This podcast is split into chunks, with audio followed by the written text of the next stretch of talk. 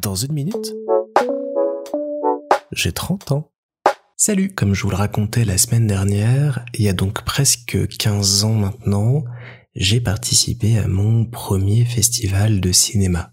C'était le week-end de l'Ascension 2009 et l'action se situe à Bagnères de Bigorre, une petite ville des Hautes-Pyrénées qui accueille pour la 21e année consécutive cette année-là les rencontres lycéennes de vidéo.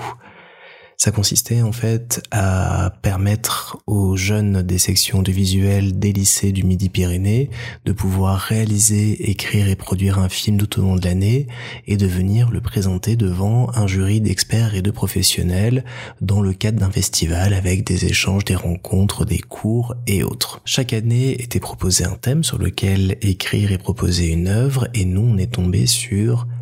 expérience. Expérience qui nous a amené à écrire une histoire un peu folle dans mon souvenir, dans lequel un scientifique réalise des expériences pour à la fin se rendre compte que je ne sais plus quoi à propos de lui-même, un truc un peu fumé, un peu foireux, un peu arty, qui a pris le doux nom de Doppelganger. Le Doppelganger, en allemand, c'est le sosie, le double, et c'est un personnage qu'on retrouve dans la fiction, dans la mythologie euh, allemande et scandinave, qui est un peu un jumeau maléfique qui n'a pas vraiment de présence physique, mais qui est là, peut conseiller, peut mener euh, à sa perte la personne qu'il copie, etc., etc. Et donc on avait écrit réalisé, tourné. Donc c'était la première expérience, vraiment le premier film auquel je participais dans son écriture, sa réalisation, son montage et sa présentation. Parce qu'avant j'avais fait pas mal de petites bêtises avec mon caméscope chez moi, mais j'avais jamais participé comme ça à un projet qui prenait vie concrètement sous mes yeux. C'était déjà génial. Et se retrouver comme ça à Bagnères de Bigorre, ça a été aussi une expérience toute spéciale. Cette ambiance de festival que j'ai pu découvrir, le fait qu'on soit pas chez nous pendant trois jours, à cet âge-là, c'est quelque chose. Qu'on dorme dans des chambrées, qu'on soit un peu libre le soir de faire ce qu'on veut, bah c'est là qu'on a eu des premières soirées à boire de l'alcool euh, un petit peu euh, hors du contrôle des profs qui nous entouraient, qu'on a rencontré plein de gens, parce qu'en plus cette année-là, il y avait des gens qui venaient du Burkina Faso, qui venaient du Canada présenter leurs films aussi en tant qu'invités, donc c'était hyper intéressant pour ça. Et en termes de films, j'ai vraiment fait des découvertes assez fabuleuses et qui m'ont marqué. Parce que bon, d'autres films étaient sympas, mais c'était pas du tout le meilleur de cette année-là. Et sur le thème de l'expérience, il y a des choses absolument formidables qui ont été proposés. Je me souviens notamment du film canadien qui était en stop motion un peu dans l'esprit de South Park, si vous connaissez, ce dessin un petit peu euh, énervé, outrancier, grossier, mais vraiment animé à la main et ça lui avait pris des semaines et des semaines à faire. C'était fabuleux dans le rendu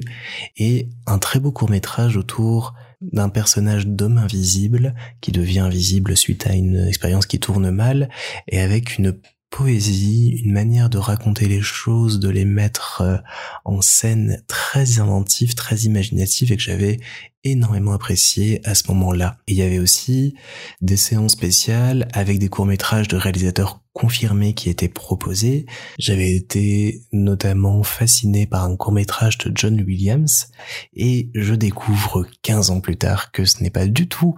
le compositeur que j'imaginais, mais un réalisateur anglais qui porte le même nom, qui avait fait un film un peu étrange sur deux enfants qui portent des costumes d'animaux et qui essayent de réveiller, en tout cas ressusciter une petite abeille. Et je garde un souvenir un peu émerveillé de tout ce moment passé là-bas. Et tous ces souvenirs ont été ravivés avec les recherches que j'ai faites avant d'enregistrer cet épisode parce que je voulais pas vous raconter euh, trop de bêtises et je suis retombé sur quelques archives qui m'ont permis de me replonger dans cette ambiance et dans ce moment si particulier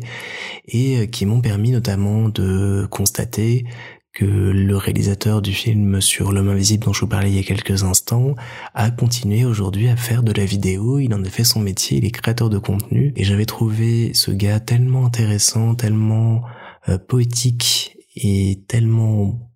fort dans ce qu'il faisait à l'époque que je suis hyper content 15 ans après de voir qu'il a continué à persévérer là-dedans. Ça montre que quand on a des envies, des idées, des rêves, il faut essayer de les mener jusqu'au bout parce que ça peut emmener très loin ensuite. Il existe du coup aussi une archive audio et visuelle de moi à cet âge-là en 2009 en train de faire un cours de théâtre mise en scène et de réciter un texte où euh, on propose d'embrasser quelqu'un d'autre.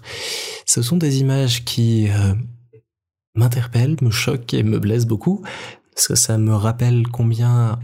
waouh, j'ai fait un beau chemin depuis quand même. Et donc celles-là, je vais m'empresser de les faire disparaître de la toile, histoire qu'elles ne subsistent jamais. Mais en tout cas, retomber là-dessus, euh, ça m'a fait à la fois un petit peu grincer des dents et fait beaucoup de bien, parce que même si on n'avait pas gagné la compétition cette année-là, tout ce projet et tout cet événement, toutes ces rencontres, tous ces moments qu'on avait passés euh, en salle, en dehors, en cours, à papoter, à poireauter, à échanger, à picoler aussi, faut pas se le cacher euh, non plus, et du coup bah à dormir en salle de ciné derrière parce qu'on a fait la brinque toute la nuit. C'était très très chouette et ça m'a donné par la suite envie de faire pas mal de festivals et de profiter de ces moments-là pour découvrir et aller un petit peu plus loin. le seul truc qui me manque du coup, c'est que j'ai pas remis la main sur ce film. Je sais pas s'il en existe une copie numérique aujourd'hui quelque part, faudrait que je fouille un peu plus. Mais bon, ça restera du coup euh, dans les archives cette histoire de scientifique et de doppelganger. Par contre, ce qui restera dans ma mémoire, c'est tout ce que ça m'a apporté par la suite, l'envie de faire davantage de cinéma, d'écrire, et qui va me mener à réaliser quelques années plus tard mon court métrage à moi, et je vous en parlerai très vite.